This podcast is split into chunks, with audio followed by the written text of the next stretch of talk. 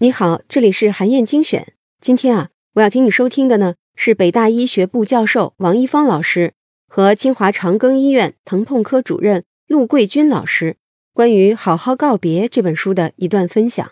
这段内容讲的是怎么得体的和老人谈论死亡的话题。王老师和陆老师作为国内知名的死亡教育专家，分享了他们多年来的一些经验和方法，一起来听听看吧。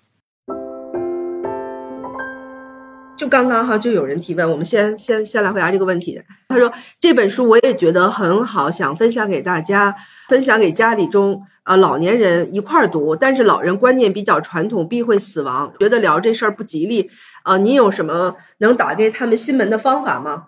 是能一起读这本书，坦然聊死亡的话题？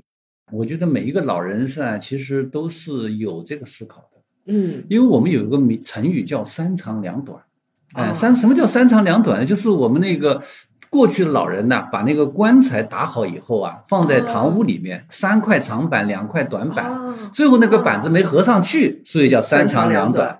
三长两短就是老人对死亡的张望。其实老人每个人老人心中都有一个三长两短，都做这个准备，都做了准备。但是我们今天没人给他捅破，总觉得幸福生活万年长。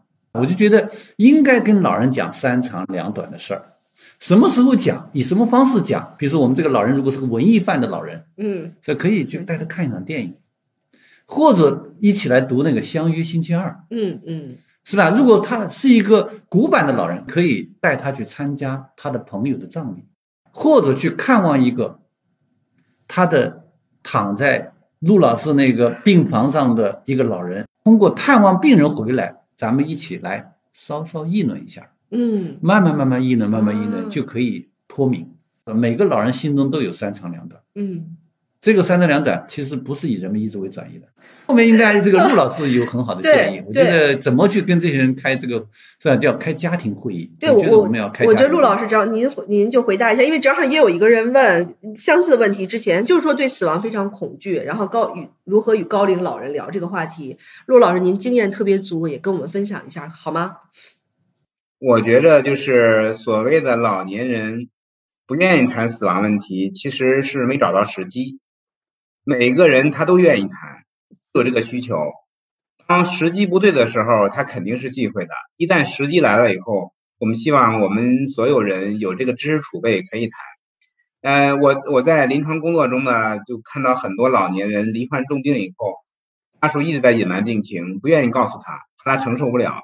我经常我就经常这样给患者家属说，我说，嗯，您父母比你大二十多岁啊，那有些老人家都七八十岁了，我说他经历的死亡事件远远比你多，每经历一个死亡事件，他耳濡目染，他会有很多很多思考，或许他已经想了一千遍一万遍了，那你如果他不愿意谈，只是时机没掌握好，一旦时机掌握好，有场景的话，还是还是有谈的空间的，呃，再一个就是谈是要讲智慧的，就像王老师说这个一样，亲朋好友参加葬礼啊。有亲朋好友病重的时候，一块去探视啊，这都是接近死亡的一个话题。这期间，我们不一定非把死亡问题拉到你我身上。比如说，呃，一个人他父亲得了重病，呃，同样六个亲人得重病离世，问他问他父亲爸，你看这种情况该怎么安排？你觉得怎么安排最合适？其实说起来是谈别人死，他的观点就是他死也希望这样办。其实死亡他的场景不一定真切说我们坐下来谈谈生死吧。有很多很多是融入到生活中去的，嗯，是可以谈的。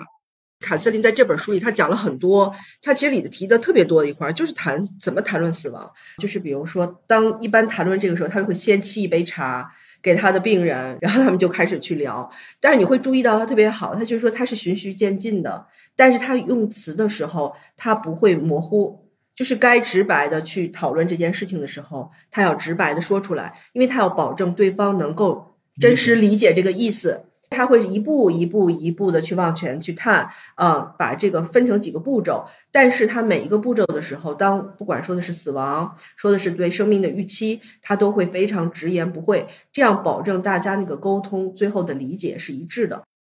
好，以上啊就是我为你分享的内容。我在阅读资料里为你准备了本期音频的金句卡片，欢迎你保存和转发，更欢迎你在评论区留言。分享你的精彩观点，韩燕精选，明天见。